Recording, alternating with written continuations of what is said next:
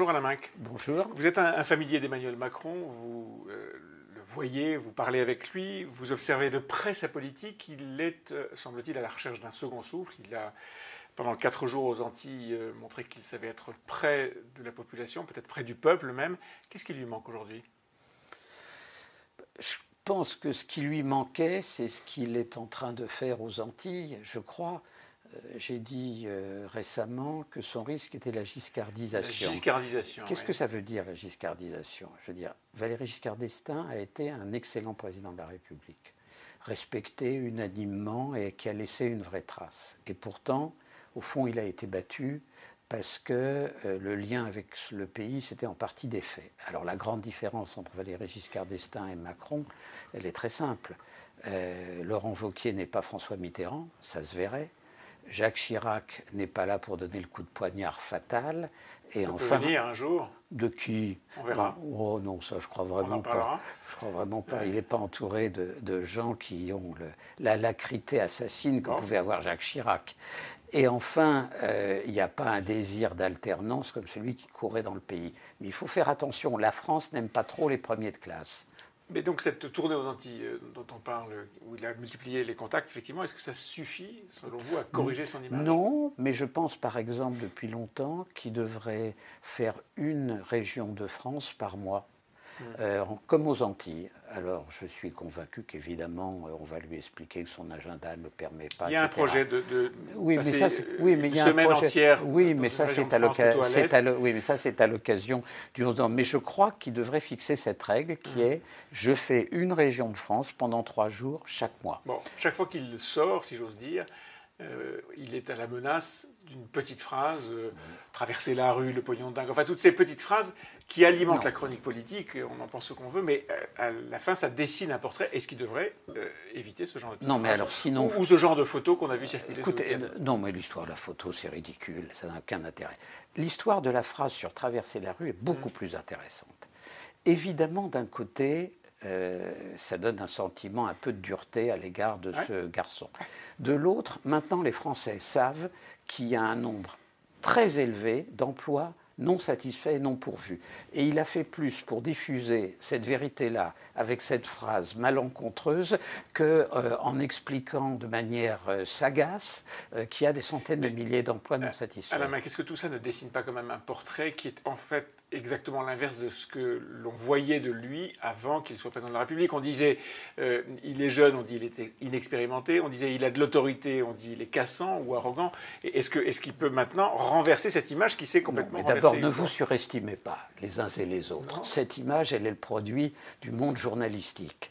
Euh, du monde journalistique avec lequel, en grande partie, mmh. avec lequel il a eu une relation, ou il a une relation difficile, puisqu'il a voulu vous désintoxiquer de la période Hollande, c'est-à-dire le moment où l'Élysée était devenue une salle de rédaction. De bavardage. Alors, bon.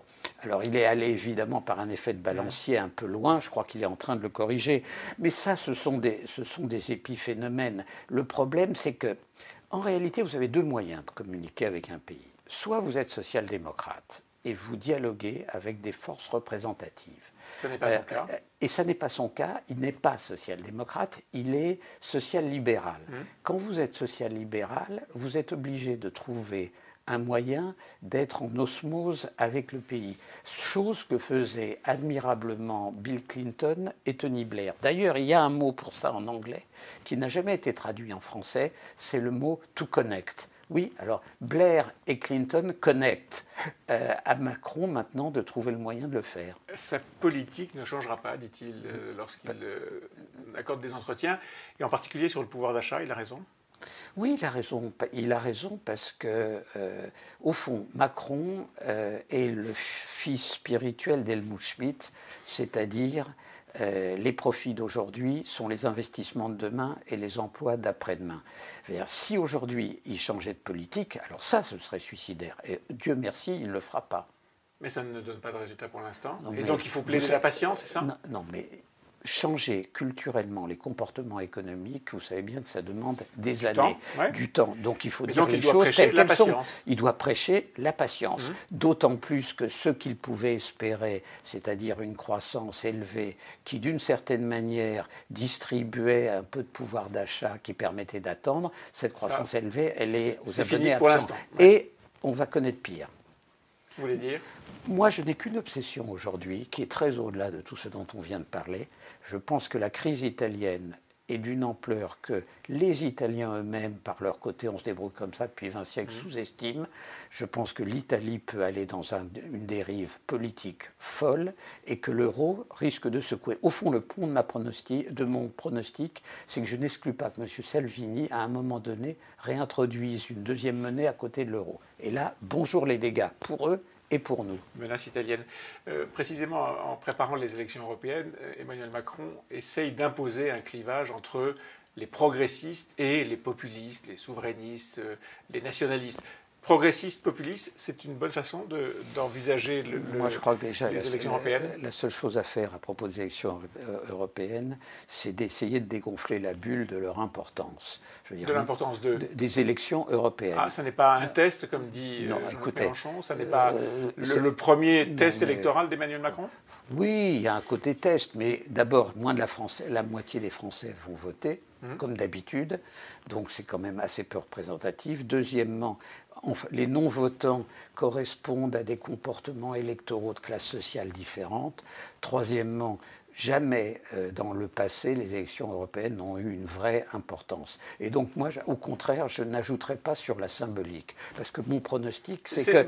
C'est un, conseil de quelqu'un qui sent que le camp que mais ils vont gagner. va perdre. Mais évidemment que le camp raisonnable va perdre. Il y a un côté 2005 dans cette affaire. C'est-à-dire, et c'est pour ça que personnellement, je pense que c'est une erreur de faire une liste unique, parce que cette liste unique, ce sera un paratonnerre qui attirera la foudre. C'est-à-dire, le camp des raisonnables amènera la coalition des non raisonnables, raisonnables entre guillemets. Voilà, je pense qu'il faut mieux essayer de rendre cette élection illisible. Et donc l'élection importante, c'est Paris? Mais, euh, Non, Paris. Les, les, municipales, et donc en monarchie, Paris, puisque c'est oui, bien sûr. le symbole absolu. Euh, non, euh, d'abord, en monarchie, il n'y a qu'une seule élection importante, c'est l'élection du roi. Bon. Alors, l'élection municipale, ça va être très différent parce qu'elle va, pour une part, être illisible. Comme elle sera illisible, où est-ce que vous allez classer M. Estrosi, qui sera élu avec des voix en marche, Madame Roland, la maire de Rennes, qui le, de Nantes, qui sera aussi. Donc, en effet, le capital politique de cette élection, pour une part, se concentrera sur Paris. Et alors? Vous, continuez à plaider pour euh, une je d'Edouard Philippe Je pense que le seul. Lui dit que. Il pense oui, enfin, on est, le, mot à mot de ce qu'il disait montrait qu'il se réservait une part de liberté. C'est sa liberté, c'est surtout la décision de Macron. Mais je pense que pour gagner à Paris, il faut une alliance entre En Marche et la droite modérée. Philippe en est par essence l'incarnation. C'est pas lui qui a trahi la droite modérée? Quand vous voyez ce qu'est aujourd'hui l'État de la droite modérée, ils ne sont pas tellement trahis par lui. de la droite ne considère pas qu'Édouard Philippe a été celui qui a achevé mais bien sûr, la droite avant les élections législatives. Non, mais, mais, mais, mais, bien sûr. Mais de toute façon, la droite, elle est éclatée. Quand on entend euh, ce que dit Laurent Wauquiez, qui, qui s'exprime comme Salvini, j'ose espérer qu'il ne pense pas comme Salvini. Aujourd'hui, elle est coupée en deux, la droite. Je veux dire, Laurent Wauquiez pas, ne se souvient pas de la leçon numéro un du sarkozysme, qui est je clive, puis je rassemble. Alors lui, c'est je clive, et je clive et je clive davantage encore. Non, il rassemblera pas plus tard parce qu'il y a des faits de mémoire collective. Et là, il ne pourra pas jouer les modérés et penser comme Alain Juppé après ce qu'il dit. Euh, Édouard Philippe doit-il, dans ce cas-là, devra-t-il, devrait-il, dans ce cas-là, démissionner?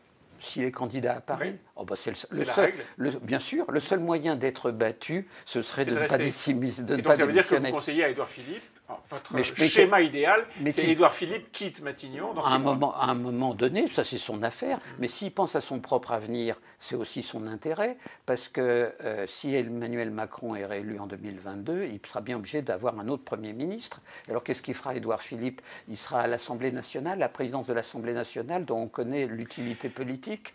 Alain Main qui se préoccupe de l'avenir d'Édouard Philippe, merci beaucoup.